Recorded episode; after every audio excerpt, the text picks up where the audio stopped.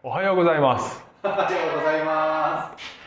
イエスのもたらした変革シリーズ21回目ということでお話をしております。今日は悪霊に疲れた男の解放をイエスがするという話を取り上げていきたいと思います。この小淵沢オリーブ教会にある小淵沢にはリゾナーレ八ヶ岳というホテルがありますね。これですけれども、ね、大きなホテルです。これは星野リゾートという、えー会社がね経営していますが、えー最初からそうだったのではありません。もともとはマイカルという会社が、まあ、会員制のホテルとしてスタートしたんですね、えーところがスタートした時からもう赤字体質でえー全然経営がうまくいかないとでそもそもこの小淵沢という土地柄がですね、まあ、今でこそ少し華やかになってきましたけれども、えー当時は若干ねあの観光地としては若干行けてないところだったんですね。で、えーしかもこの2001年になるとこの経営していたマイカルが経営破綻します。で、誰かこのホテルを引き取ってくれということで手を挙げたのが星野リゾートです。ね、買い取った。買い取った。3年で黒字化します。ねえーそこからずっと右肩上がりで、えー発展し続けて今では年間売上40億円のホテルになりました。えーそのことによってこの小淵沢の観光業全体に、えーいい、ね、波波及効果があって、えー非常にね街が活性化していくということで、えーこの、まあ、聖書的な言葉を使うと祝福の源に、ね、なっていったわけですね。でこれはですね星野リゾートという会社の、まあ、運営手腕を証明した事例になりました。ね。えー何が変わったからこのホテルは生まれ変わったのでしょうか？場所が変わったんでしょうか？変わんないね、えー建物が変わったんでしょうか？まあちょっと変わった。あの少しリフォームしたり、えー客室を改装してね店舗にしたりということはしたんだけれども全体としては、えー基本的には同じ建物がそこにあるわけですね、えーマイナーチェンジをしただけです。同じものがそこにある。変わらない。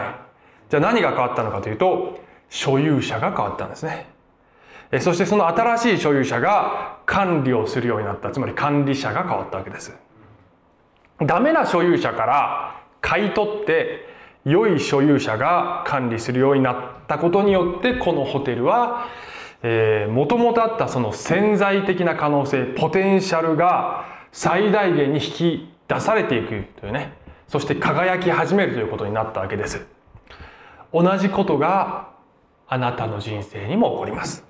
所有者を変えることによって、えーあなたの人生のポテンシャルが引き出され一番いい形で用いられていくことになります。今日の話は、えーこういうことですね。あなたの所有者を変えれば解放が始まるって話をしたいと思います。これが結論でありますね。結論です。人生がうまくコントロールできていないというふうにね感じる方いらっしゃるでしょうか、えー私はですねあの昔よく見た夢があります、えー車に乗っていて運転してるんだけど全然うまく操縦できないっていうね夢でした。時々後部座席に乗ってそこから手を伸ばしてハンドルを握ってるとかね、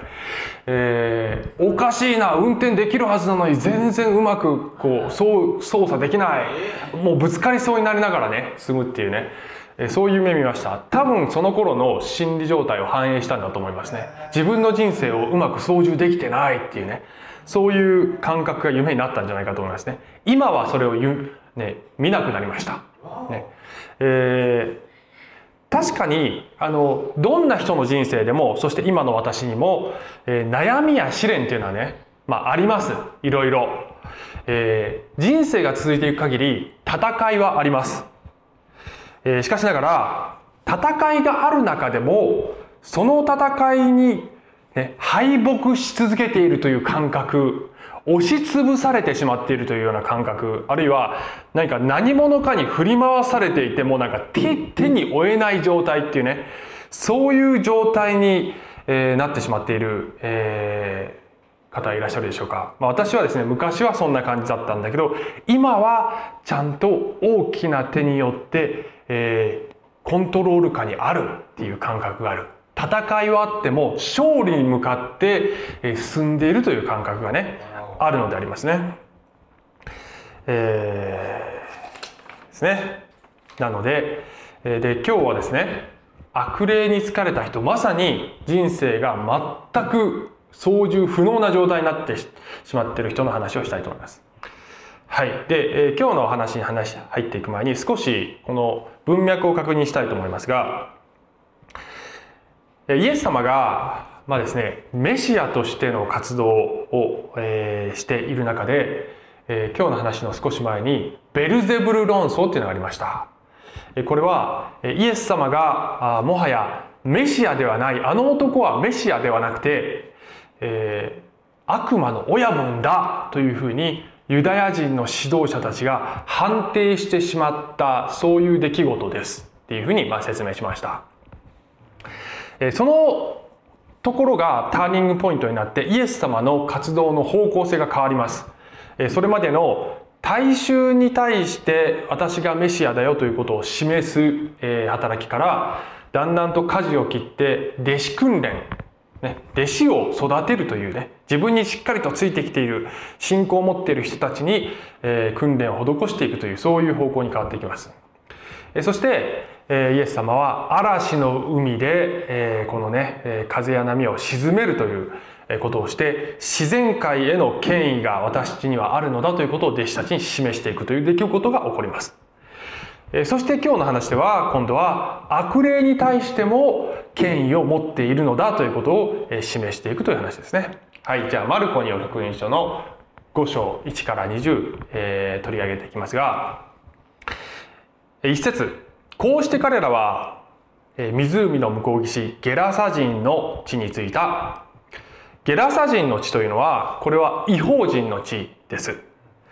で、えーそれが分かるのがもう少し先に出てくるのがあの豚をこの地方では飼っていたって出てきますね、えー豚というのは、まあ、ユダヤ人が忌み嫌っていた汚れた動物なのでこれを飼っていたのは違法人です、え2節イエスが船から上がられるとすぐに汚れた霊に疲れた人が墓場から出てきてイエスを迎えた。汚れた霊というのは悪霊のことです。えーまあね日本に住んでるとこの悪霊というのがあまり感覚としてよくわからないかもしれない、えー聖書は明確に、えこの世界には悪霊というものが存在していてさまざまな形でえ活動しているのだよと私たちに告げています、えよく言われるのは、まあ、都市化の進んだ社会では悪霊は隠れて働くえまだ発展途上の社会ではああからさまな形で働くっていうふうにねよく言われてます。あの私がですね、えー昔出会ったあるフィリピンに住んでいる日本人の家族がいました。でちょうどね、えー日本に一時一時帰国してたんですね。でクリスチャンだったんです。で彼らにあの聞くとですねあのフィリピンの教会では日常的に悪霊の追い出しの働きがされてますって言ってましたね。あのフィリピンでは悪霊の存在を疑う人なんかどこにもいないって言ってましたね。あまりにも明らかだから。えーね、ですから悪霊は存在するんだけど社会によって働き方が違うというえことのようでようです。えーさて3節読みますとこの人は墓場に住み着いており、えーもはや誰も鎖を持ってしても、えー彼をつないでおくことができなかった彼はたびたび足かせで足かせや鎖でつながれたが鎖を引きちぎり足かせも砕いてしまったからで誰にも彼を抑える抑えるだけの力がなかったのである。それで彼は夜昼となく墓場や山で叫び続け石で自分の体を傷つけていた。彼はイエスを遠くから見つけ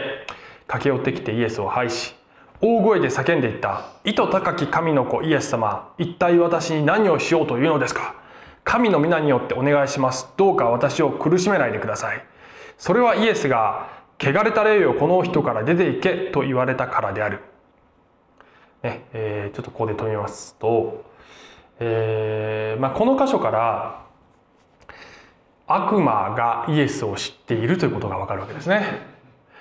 えーまあ、叫んでいたのはこの男ですけど叫ばせていたのは彼の中にいる悪霊です。で、えー、悪魔はイエスが神の子であるということを知っているのであります。聖書では悪魔は神を信じてるって書いてるんですね。信じてそして恐れおののいているって書いてるんですけども、えー、人間は神を信じないんだけど悪魔は信じている。まあ、従ってはいないけどね。だけど、イエスの権威を知っているので、イエスにこうせよと言われたら逆らうことができないのでありますね。えさて、そしてイエス様があこのようにね、えー、悪霊を追い出していかれます。9節ですね。それで、え、イエス様こう言われますね。お前の名は何かとお尋ねになると、私の名はレギオンです。私たちは大勢ですからと言った。そして自分たちをこの地方から追い出さないでくださいと懇願した。レギオンというのはローマ軍の軍団の名称です。3000から6000の兵士が所属している軍団の名称で、えこのそういっぱいです。このね悪霊はこのローマ軍の軍団の名前を名乗ったということです。つまりこの男の人の中には3,000から6,000の悪霊が住んでいたということが想定されますね。もうしっちゃかめっちゃかのはちゃめちゃな状態、えー、最悪の状態に、えー、この男はなっていたということですね、まあ、どんなんでしょうかね。相当分裂してると思いますけどね。はい。何？満員電車？ね。満員電車でももうちょっと行情がいいでしょう。日本日本の乗車あの乗乗客は。えー、さてはい。で、えー、11節読みますとところでその山腹に豚の大群が買ってあった。ね。あの違法人の地だからね、えー、彼らはイエスに願っていた。私たちを豚の中に送って彼らに乗り移らせてくださいイエスがそれを許されたので汚れた霊どもは出ていて豚に乗り移った。すると2,000匹ほどの豚の群れが険しい崖を駆け下り、え湖へなだれ落ちて湖に溺れてしまった。なんでこういうことが起こったのか。まあはっきりとはよく分かりませんけれどもおそらくは、えー、悪霊はすみません豚は悪霊の支配に耐えきれず、え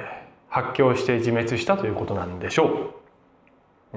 えー、そうなるとどうなるかというとこの悪霊は、まあ、裸の状態になりましたということのようです。ね、はい。どこまで読んだっけ？13節読んだっけ？えー、違うね。14節だね次。豚を飼っていた者たちは逃げ出して、えー、町や村々でこのことを告げ知らせた。人々は何事が起こったのかと見にやってきた。そしてイエスのところに来て悪霊に疲れていた人すなわちレギオンを宿していた人が着物を着て正気に帰って座っているのを見て恐ろしくなった。ちょっと最後まで読みましょうか。16節。見ていた人たちが悪霊に疲れていた人に起こったことや豚のことをつぶさに彼らに話して聞かせた。すると彼らはイエスにこの地方から離れてくださるように願ったと。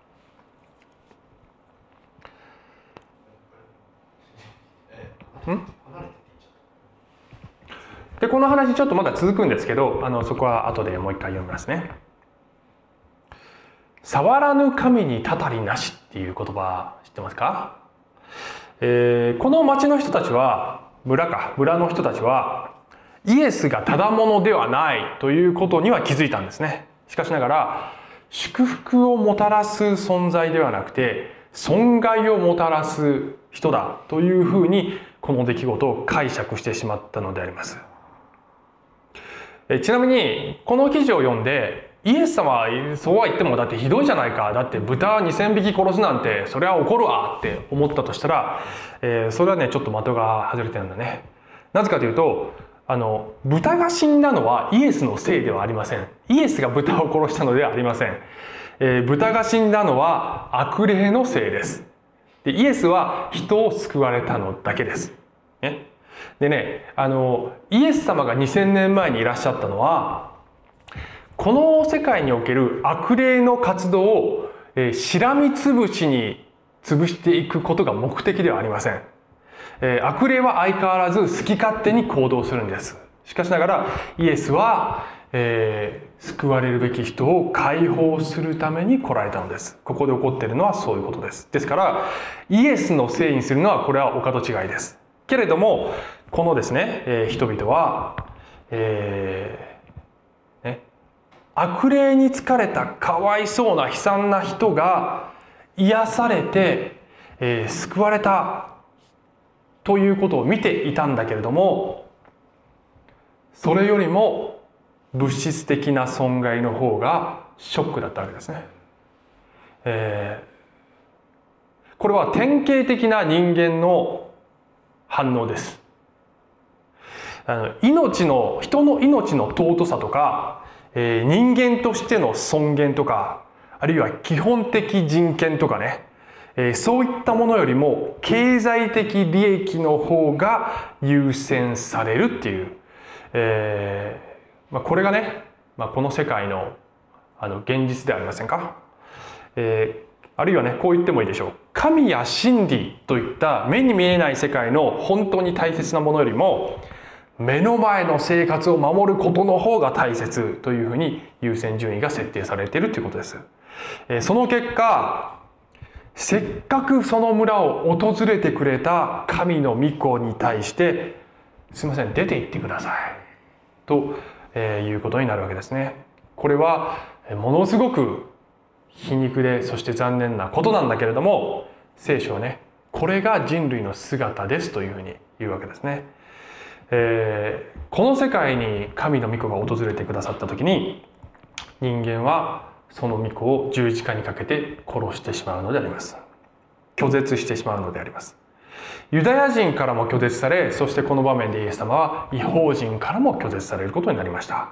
しかしながら個人レベルではイエスを受け入れる人がたくさん出てくるのでありますね、えーこの箇所ではこの解放された人です。えーところで、ね、悪霊に疲れるという言葉は英語では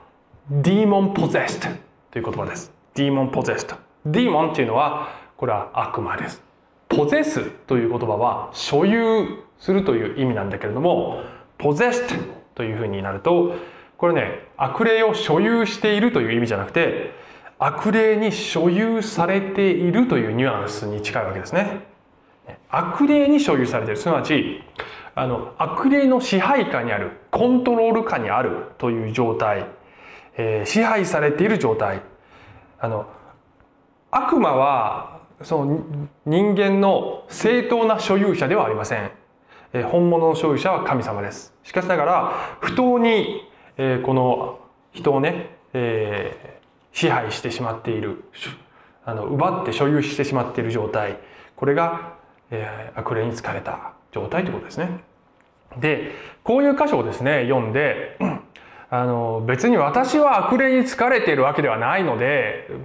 あまりこういう箇所を読んでも関係ないかなと。あまりピンとこないなと特にこの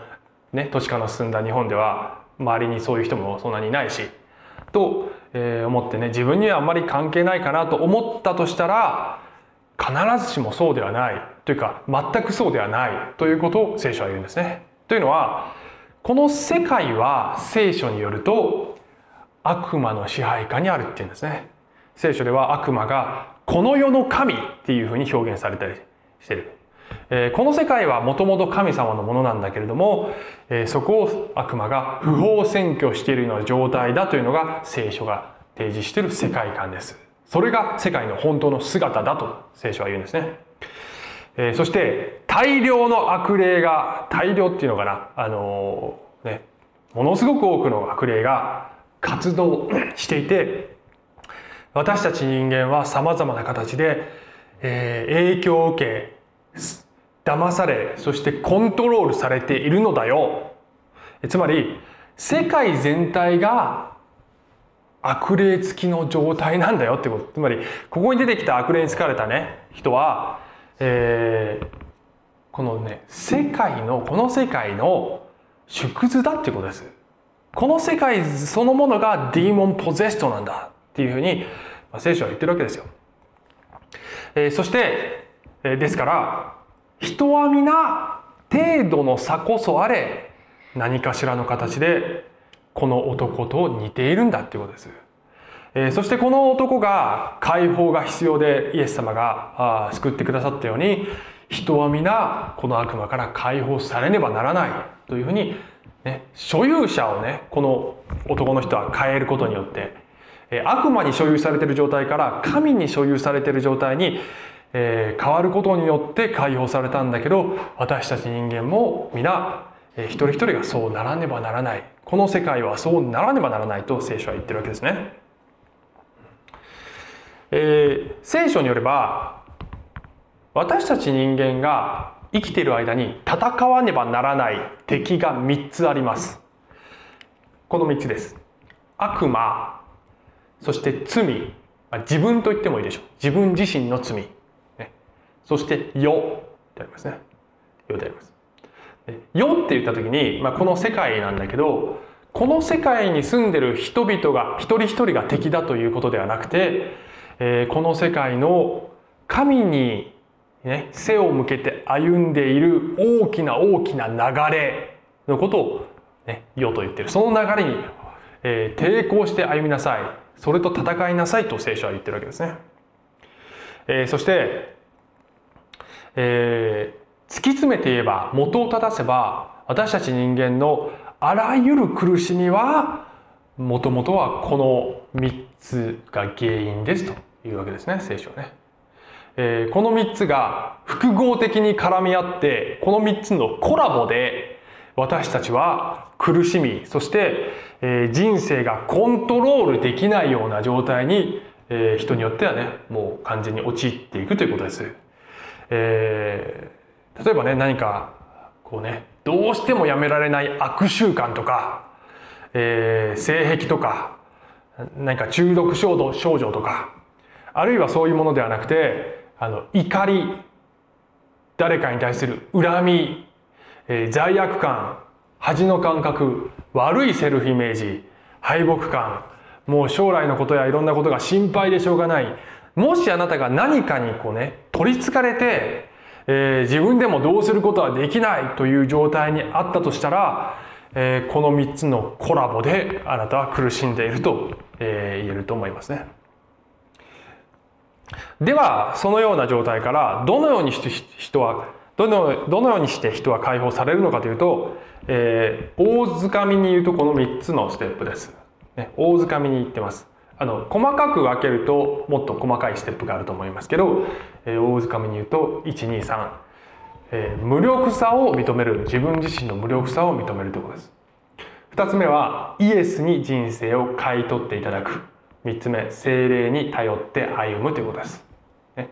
1と2は順番が逆になることもあると思いますね。はい。えー、でこの3つね一つ一つ簡単に説明していきますが1つ目、はい、無力さを認めるということです。自分で自分の力で何とかなると思っている間は真の改革はありません。えー、パウロはねローマ人への手紙7章で、えー、このね自分はもうあの自分の限界を告白している、えー、15節と24節を抜粋しました。私には自分のしていることが分かりません。私は自分がしたいと思うことをしているのではなく自分が憎むことを行っているからです。私は本当に惨めな人間です。誰がこの死の体から私を救い出してくれるのでしょうか、まあ、彼はこのね立法という掟に従って一生懸命生きてきた真面目な人ですけれどもその彼が無理だ。立法無理だ。どんなに自分を制御しようとしてもその通りに自分は生きることができない。まるでねさっきの学齢に疲れた人が鎖でいくら縛ってその行動を制御しようとしてもそれではね誰も制御できなかったのようにかのようにあの鎖はまるで立法のようですよ、えー、私たちを強制しようとしてもその力がない。私たちは、えー、こういう無力さ。自分で何とかなると思っている間は無理なんだねこれね、えー、ギブアップしないといけないんです。ダメだ。このオーナーじゃダメだ。悪魔に支配されている状態じゃダメだ。あるいは自分の罪に支配されている状態。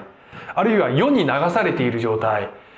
これらの3つのダメオーナーから別の良いオーナーに買い取ってもらわなきゃダメだって、えー、気づかなきゃいけないんですね。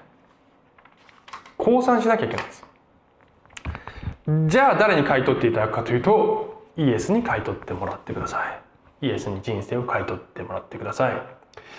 えー、第一コリント6の20にはあなた方は代価を払って買い取られたのですというふうに、えー、コリントのクリスチャンに向かってねやはりパウロが言ってるわけですね。代価を払ったのだ。誰が代価を代価を払ったのか。神様が代価を払ったのです、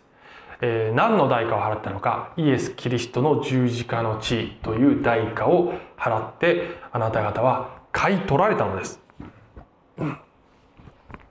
というふうに聖書は言うわけですね、えー、このイエス様に人生を明け渡して、えー、買い取ってください。というふうに、え、言えば買い取ってくださいます。えー、必ず買い取ってくださいます。いや無理無理。っ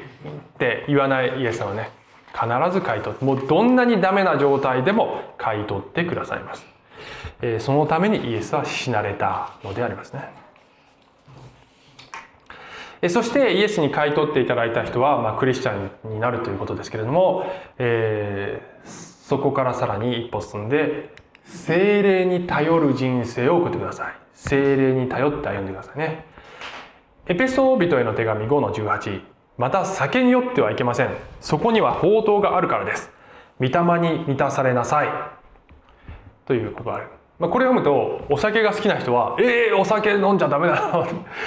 思うかもしれませんが、えー、聖書はお酒を飲むことそのこと自体が罪だと言ってるのではありません、ね、なんか一口飲んだらもうあ神様に悔い改めなきゃっていう。えー、そういうことじゃない。なぜそう断言できるかというとイエス様がお酒を飲んでるからです、ねえー、ですからそういうことじゃない、えー、ここでのポイントは酒に酔うということは酒に支配されるという状態を指しているわけですね。酒に支配されてコントロールを奪われて過ちを犯してしまうことがあるのでそうならないように気をつけなさいということです。えー、ですからまあ人によって酒に強い弱いありますので自分自身で、えー、程度をねちゃんとコントロールあのちゃんとね、えー、すればいいと思いますね。えー、すぐに酒に酔ってもう本当に失敗ばかりしてしまうという人は、えー、飲まない方がよろしいかと思います。そうでない方は、えー、きちんとね自分で、えー、適当にやればいいと思いますね。でここでは精霊に満たされるということが酒に酔うということと、えー、あの対比されてるわけですね。対比されてるわけ。つまりあの酒であろうと悪魔であろうと自分自身であろうとどんなものにもコントロールを奪われてはいけません。ということです。コントロールは神の霊である方に委ねなさい。この方にあなたの車のハンドルを握っていただきなさい。ということでありますね。えー、精霊に支配をいただいてください。まあ表現によってはイエスに心の王座に座っていただきなさいというふうにも言ったりもしますね。その時に、えー、イエス様があるいは精霊がと言ってもいいでしょう。あなたの人生をしっかりと握ってくださいます。ねまあ、これが解放のステップですね、このようにして人は人生が変えられていきます。あなたの人生には改革が起こります。さてではここでね、えー、しかしながら、まあ、少し、えー、反論というか、まあ、このように言う人がいるかもしれません。私は神も悪魔も別に意識してないけど人生まあまあうまくいってるよって。そんなにそんまあねいろいろ悩みもあるしね失敗もあるけど、えー、そこそこ人間関係もまあまあうまくやってるし、まあ、そこそこちゃんと仕事もしてるしそこそこいい人間だと思ってるし、えー、ね、別になんか中毒とかにもなってないしまあそこそこちゃんとできてるよというふうにだから悪魔も神もね別に関係ないけどいいんじゃないって、えー、これでいいよって思う方も、まあ、いらっしゃるかもしれません。えしかしながらえ、聖書は言うんですね。人生がいかにうまくいっていたとしても、だからといって悪魔に支配されていないとは言えないのですっていうことなんですね。えー、ちょっと一つ映画を紹介したいと思いますね。この映画です。アイランドっていう映画です。アイランド。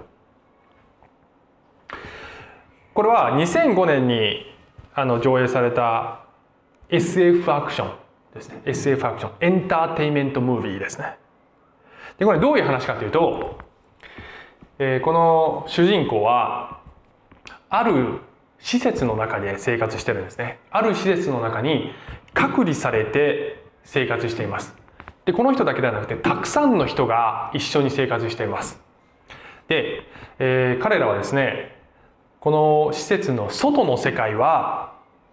汚染されていて誰も生きることができないというふうに教えられています。がそれは嘘なんですね。ところが誕生した時からずっとそこにいてそう信じ込まされて生きてるんですね、えー、でねこの施設の中はね、えー、別に劣悪劣悪劣悪劣悪な環境ではないんですね。それどころかえー、素晴らしく整った環境なんですね。完璧に健康管理がされていて栄養バランスの取れた食事そして運動施設、えー、きちんとしたね睡眠そしてレジャーとかあのストレス解消できるようなねゲームとかあと一応仕事とかもねあるいは将来のなんかこう夢や希望みたいなものまで与えられるわけです。まあ、何不自由ない環境でね彼ら生きてるんですね。えー、でねこの施設を管理している人たちは基本的にいい人たちで、えー、悩み相談とかねカウンセリングみたいなことまでして、えー、彼らが心身ともに健康であるように計らってくれるんだね。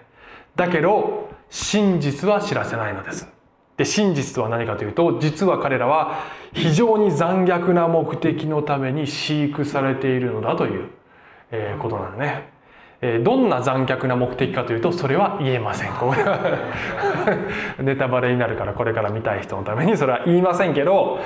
えー、そういう真実は明かさないのですね、えー、そして、まあ、疑問を抱いた人は、ね、あの疑問を抱かせないようにうまくコントロールするんですね。真実から目を背けさせるためにいろんな良いものを与えているのです。まあ、それ以外も目的があるんだけど。うまく管理する。つまり所有彼らを所有しているこの悪い人たちが世界観を操作してるんですね。世界とはこういうものなんだよ。そしてあなた方がねこれだけ幸せに暮らしてんだからいいじゃないな。っていうふうにしてるわけですね。世界観を操作している。だけどそれは、ね、彼らが、えー、破滅に向かっているという現実が現実を、えー、彼らに知らせないためのテクニックなんですね。聖書は悪魔はね、えー、目的がありますというんですね、えー、人を神から引き離し真実から目をそらされそらさせるという目的です時には今日出てきた悪霊に疲れた人のように悪魔の働きによって身も心もボロボロに堕落させるということがあります。えー、別の時は、まあ、ある人が神抜きでも人生結構うまくいくと思っているならばそれもまたよし。それもまたよしです。すなわちその人が神から離れていく方向になっていれば悪魔にとってはそれで良いのです。そして世界観を操作します。世界っていうのはこういうもんだよ。そしてあなた方まあまあうまく生活できるてるんだからこの世界を超えた現実のことなんか気にしないでいいじゃない。というふうに私たちを操作している。それが悪魔だと聖書は言うんですね。第2手モテの2の25から26、うん、にこう書いてます。これは、えー、テモテというですね、えー、弟子にあの神様イエス神様やイエス様を信じない人たち反抗的な態度を取る人たちにも、え、このように接するんですよという文脈で書いてるんですけど反対する人たちを柔和な心で訓戒しなさいともしかすると神は彼らに悔い改めの心を与えて真理を悟らせ一時は悪魔に捕らえられて思うままになっていた人でも目覚めてその罠を逃れることもあるでしょう。えー。ね、悪魔に捕らえられて罠にかかっています。そして思うままになっています、えー、というふうにね言っているのであります。こういう話を初めて聞く人にとっては「うっそそんなことあるわけない」って 思うかもしれませんが、えー、聖書によればもしかしたらそれも悪魔によって歪められた世界観かもしれません。ちなみにあのこうこの話をしている私のことをねここの牧師極端な思想の持ち主だよって思思うかもしれません危険だこの人と思うかもしれませんけどこれは極端な思想ではありません。ちなみに言うとなぜかというと僕が言ってるんじゃなくてこれは聖書が明確に言ってることです。そして統計上は世界の3分の1の人口がクリスチャンですからね、あの世界の3分の1が信じていることはもはや極端な思想ではありませんので一応ね自己弁護的に言ってきます。もしこれが極端でおかしいと思うのであればもうその時点で世界の認識が少し歪んでいるかもしれませんので先入観の眼鏡を取られたらよろしいんじゃないかと思いますね。はい。えー、ねそういう世界観聖書が提示提示している世界観をそちらが真実なんだなって、えー、思う人がクリスチャンになっていくのでありますね。そして私たちクリスチャンはどのようにしてねこの人生を生きていったらいいかというと、えー、今日の話のメインテキストの最後の部分18節から、えー、最後を読んでいきたいと思いますがそれでイエスが船に乗ろうとされると悪霊に疲れていた人がお供をしたいとイエスに願った。えー、しかしお許しにならないで彼にこう言われた。あなたの家あなたの家族家族のところに帰り主があなたにどんなに大きなことをしてくださったかどんなに憐れんでくださったかを知らせなさい。そこで彼は立ち去りイエスが自分にどんなに大きなことをしてくださったかをデカポリスの地方で言い広め始めた。人々は皆驚いた。なぜイエス様がお供を許さなかったのかというと、えー、ちゃんと理由があるんですね。この時点ではイエス様はユダヤ人ではない弟子は取ってなかったからです。段階としてここではまだユダヤ人の弟子を育てる段階だったからです。えー、ですね。えしかしながらですね、イエスと一緒に行っても行かなくても、この、えー、解放された人がもうイエスの弟子になっているというね、状態イエスを信奉しているという状態は変わらないわけですね。どれほど神が憐れんでくれたかどれほど大きなことをしてくれたかあの悲惨なあの希望のない状態から私を解放し救ってくれたこの神様この神様を証ししていきたいと彼はあの思ったわけですね。えー、私たちはえー、私たちのこのね悲惨な運命滅びに向かっているという運命から神が救い出してくれたのだ。そして、えー、悪魔自分の罪そしてこの世の流れというこういう戦いにおいてもイエス様は私たちに勝利を得る力をくださるのだというね。どれほど神が私に大きなことをしてくれたかを証しして生きるそんな人生を歩みたいと思います。はい最後「コロサイ人への手紙1の13」読みます。神は私たちを暗闇の圧政から救い出して愛する御子のご支配の中に移してくださいました。はいお祈りします。愛する天のお父さんありがとうございます。私たちの目が開かれるようなそういう聖書の御言葉でありました。えー、どうぞこのあなたが私を私たちを解放してくれたということのこの凄さ素晴らしさ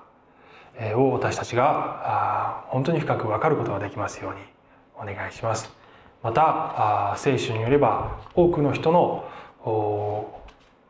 目が、え、悪魔によって、え、悪魔によって多くの人が騙されていると書いているわけですけども、えどうぞ真実に気づいていくことができますようにイエス様のお名前によってお祈りします。アーメン。